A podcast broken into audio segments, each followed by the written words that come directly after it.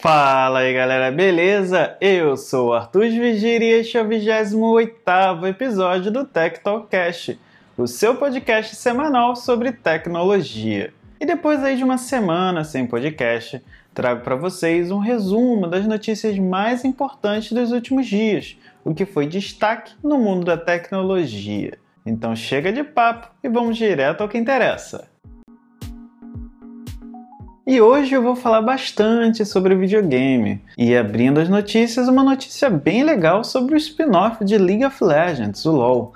A Riot, dona do game, deu alguns poucos detalhes sobre um novo jogo, mas que já se sabe que será a estreia da companhia nos consoles com um jogo single player RPG, que trará a história de League of Legends, assim como personagens e partes das regiões do jogo principal para dentro desse novo spin-off dentro dos consoles.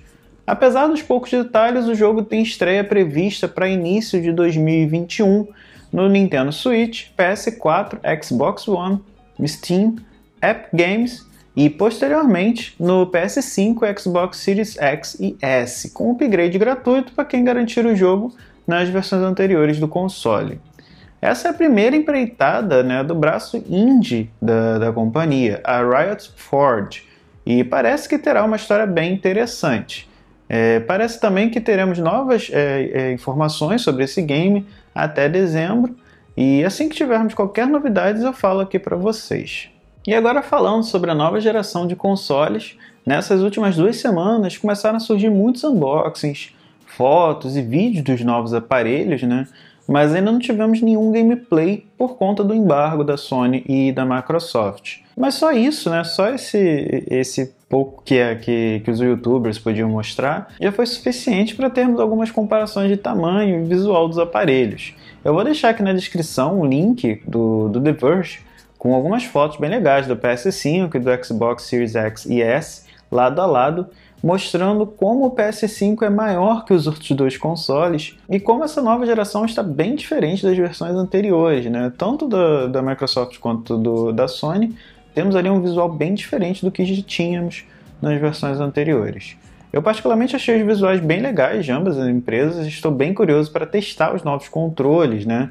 É, principalmente do PS5 e o poder dessa nova geração. Mas e vocês? Também gostaram? Me manda o que vocês acharam lá no Twitter ou deixe né, seu comentário caso você esteja vendo esse podcast no YouTube, beleza? E falando um pouco mais sobre a Sony, a empresa revelou durante essa semana o redesign do app PlayStation App para iOS e Android, que inclusive já está disponível para todos.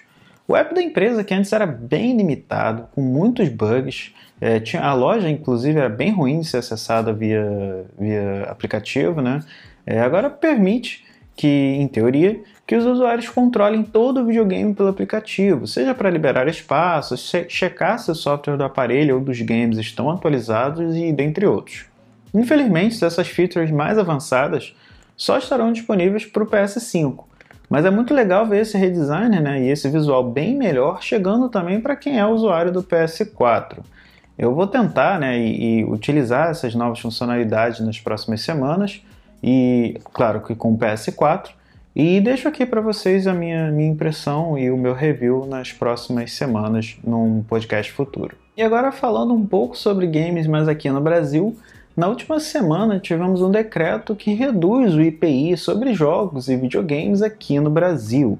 E no mesmo dia, a Microsoft aproveitou para anunciar a redução do preço da próxima geração de videogames da companhia aqui no país. Segundo a empresa, o preço básico do Xbox Series X saiu de 4.999 para 4.599 e o Xbox Series S, o aparelho mais em conta da empresa, saiu de 2.999 para 2.799.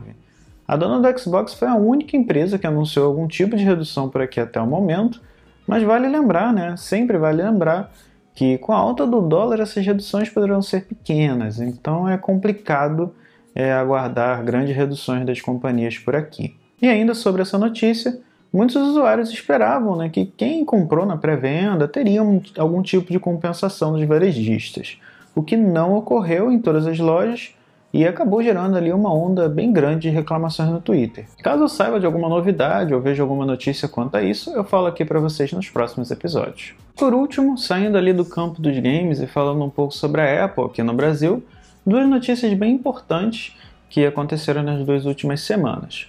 A primeira é que o Procon notificou a maçã sobre a retirada do carregador e do fone de ouvido da caixa do produto. Segundo o órgão, a empresa deverá explicar o porquê da retirada de ambos os acessórios e os custos de venda deles, né? além de questionar se o usuário terá alternativas para recarregar o seu aparelho.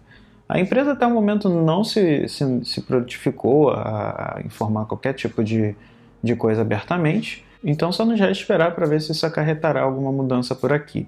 E a segunda notícia é que, graças à alta do dólar, a empresa está aumentando o valor dos aplicativos nas lojas.